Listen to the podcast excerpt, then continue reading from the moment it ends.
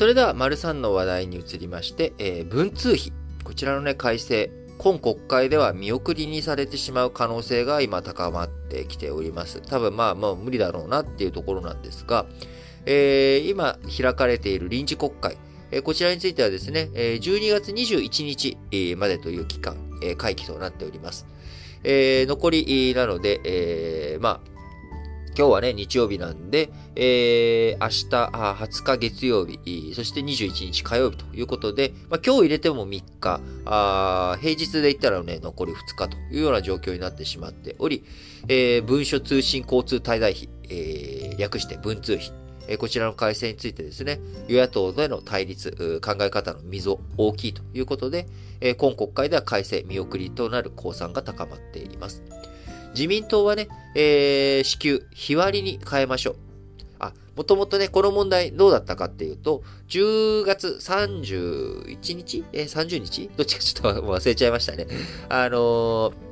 まあ、あ31日かな、えー、衆議院選挙ありましたと。で、そこの衆議院選挙で、えー、当選したあ人というのは、あそこから、まあ、衆議院議員としての身分が発生するということで、えー、この文通費について、1日しか、えー、こう、議員じゃないにもかかわらず、えー、全額、えー、月額100万円の全額が1日しかないのに、支給されるということ。えー、これっておかしいじゃないかという、まあ、こういった議論になり、えー、せめて日割りにしようよっていう話になりました。で、自民党としても、まあ、日割りにする点についてはね、えー、その通りだということで、まあ、日割りの点のみ改正しようという話をしていたんですが、野党側としてはですね、いやいやいや、待てと。冷静に考えてごらんと。これって文書や通信や交通費や滞在費、えー、こういったものに対する国会議員が仕事をする上での経費として渡しているお金だよね。それをさ、渡し切りっていうのがおかしいんじゃないのと。えー、民間だとね、どんなものでも、こう言われるじゃないですか、経理とかに。えー、出張して、領収書ちゃんと持って、もらってきてください。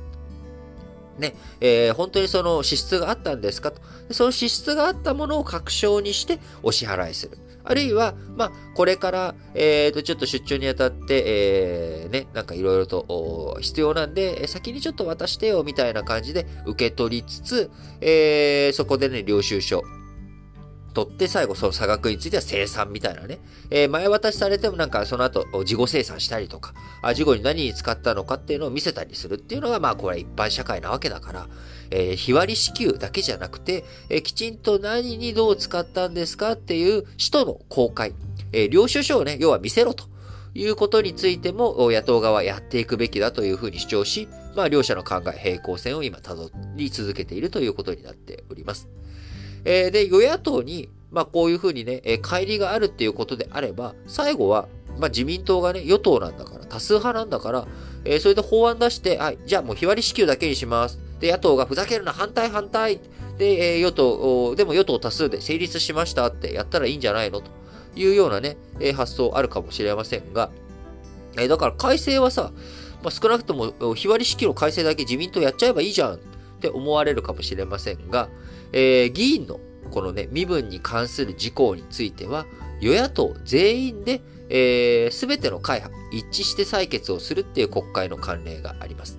えー、そのため、与党だけで、えー、文通費改正法案をね、成立させるわけにはいかない事情があるということです。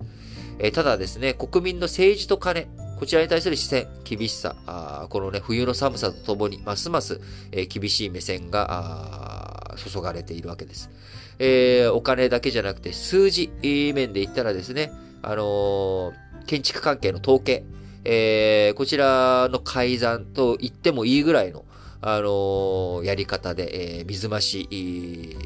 ね、統計を水増しして処理するっていうことを2013年からやっており、それをしかもこっそり直そうとしていたっていうところもあってですね、やっぱりあの政治に対する視線、厳しい目線が注がれているというところで、え政治家のこれ身分に関することだからみんなで仲良し小良しでやろうっていう慣れ合いのようにも映る。えこんなね、え国会劇でいいのかあ、私個人としても非常に疑問が残るところであります。えー、この文通費についてはですね、えー、しっかりと対応、対策、進めていってほしい。一方、まああのー、そんなにね、焦って結論出さなくてもいいんじゃないかということもありつつ、えー、こんなことすら決められないのかという悲しみもね、えー、胸にちょっと巨来しているということもあり、なかなか、あ私自身、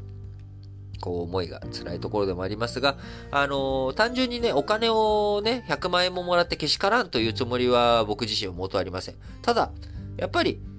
何に使ってるのっていうことを説明できないっていうものはね、えー、よぐろしかないんじゃないのかなと。えー、どんなものにどういうふうな理由で使っていくのか。あこちらについてね、国会議員のあるべくいい状況、お金について、まあ、つまびらかにしていくっていう姿勢。これがね、欠かせない大切なんじゃないのかなというふうに思います。